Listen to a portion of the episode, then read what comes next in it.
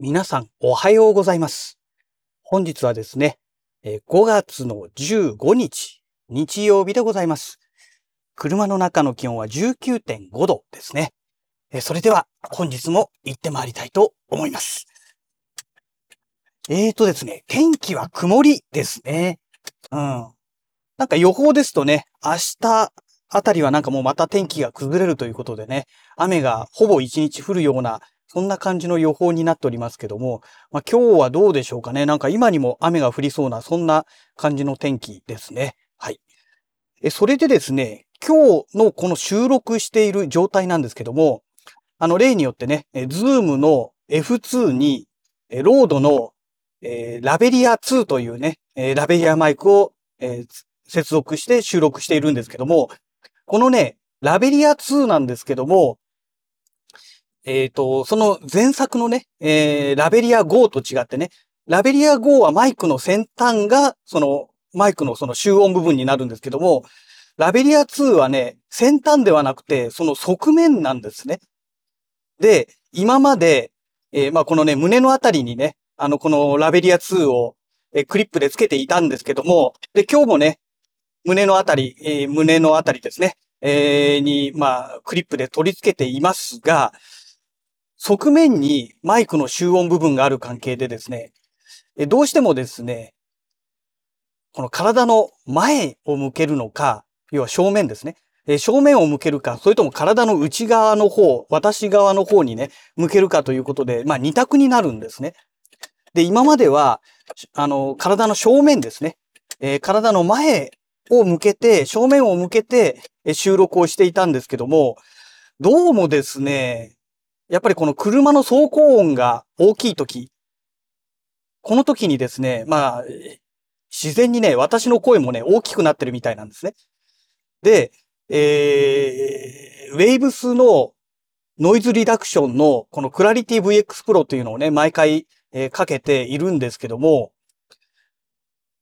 この走行音が大きくなった時の、えーこのプラグインをかけた時の私の声がね、やっぱりね、音質がだいぶね、劣化しているというふうにね、感じているんですよ。ここ最近のね、音を聞いてますと。なので、まあ、極力ね、この走行音が入らない方が、やはりね、なんて言うんでしょう。まあ、ノイズリダクションかけた時の私の声がね、劣化しにくいということがね、えー分かってきてるんですよね。例えば今、信号待ちで、えー止まってますので、車の走行音って、まあ、そもそも走行してないですから、まあ、いわゆるアイドリングのね、音ぐらいしかないので、こういう時はね、大丈夫なんですよね。ただ、えー普通にまあ今もう走り始めましたけども、この走り始めて、えーだいぶね、このアクセルを踏んでいる時、えスピードが乗り始めた時と言えばいいんでしょうかね。えこのエンジン音プラス走行をしてる、この路面とのね、タイヤと路面とのこの摩擦音だったり、まあいろんな音がね、この車の中響くわけですけども、こういった音がね、大きくなった時っていうのが、うわ、鳥糞食らった 鳥糞食らいましたよ、フロントガラスに。うわ、タイミング悪いなえっと、何でしたっけ？そう。特に今ね、今一番ここがね、あの、路面がね、古い状態で、うるさいんですよ。で、こういったね、うるさい時っていうのが、やっぱりね、まあどうしてもね、私の声も必然的にね、大きくなるんですよね。大きくなるんですけども、やっぱりこの走行、ロードノイズって言えばいいのか、ロードノイズを、えーかき消すために、えークラリティ VX Pro がね、かなり強力に効いてくれてるような感じなんですよね。ってなった時に、私の声が劣化するっていうね。もうこれはね、もう何回もね、ここ最近の私のこのラジログを聞いててね、編集し終わった後、こう確認しててね、うん、やっぱり、この、路面がね、うるさい状態のところだと、結構きついなっていうのが分かってきてるんですよね。うん。ちょっとね、どうかなという部分があるんですよね。だから今日は、そういうことで、えっ、と、この、極力ね、外部の音が入りにくいようにするにはどうしたらいいのかっていうのを考えて、まあ今まではそういうことでね、マイクを正面に向けていたんですけども、まあ、正面に向けるってことはね、当然この車の走行も拾いやすいのではないかなと、まあ、想像できると思うんですよ。で、自分の体側の方に向けると、当然ね、正面からの音っていうのは入りににくいわけじゃないですか。まあ、ただこのマイクはね、指向性のマイクではないものですので、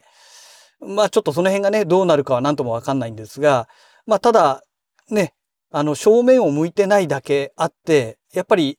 音は拾いにくいのではないかなと、まあ、えー、一つの推測を立てたわけですね。で、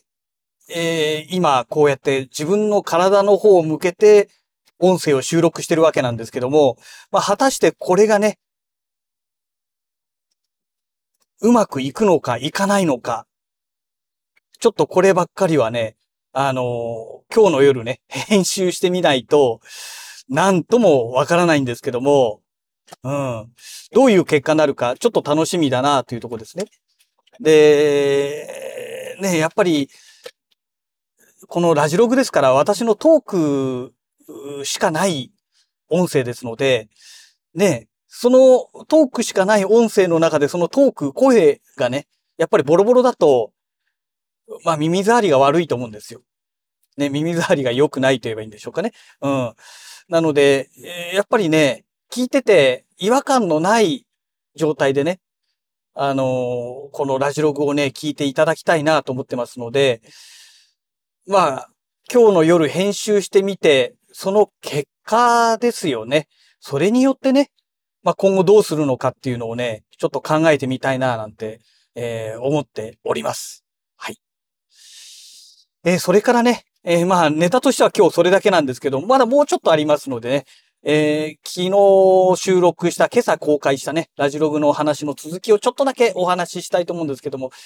まあ、このコロナのね、ワクチン3回目を打って副反応でね、えー、まあ、数日ボロボロになってたわけなんですけども、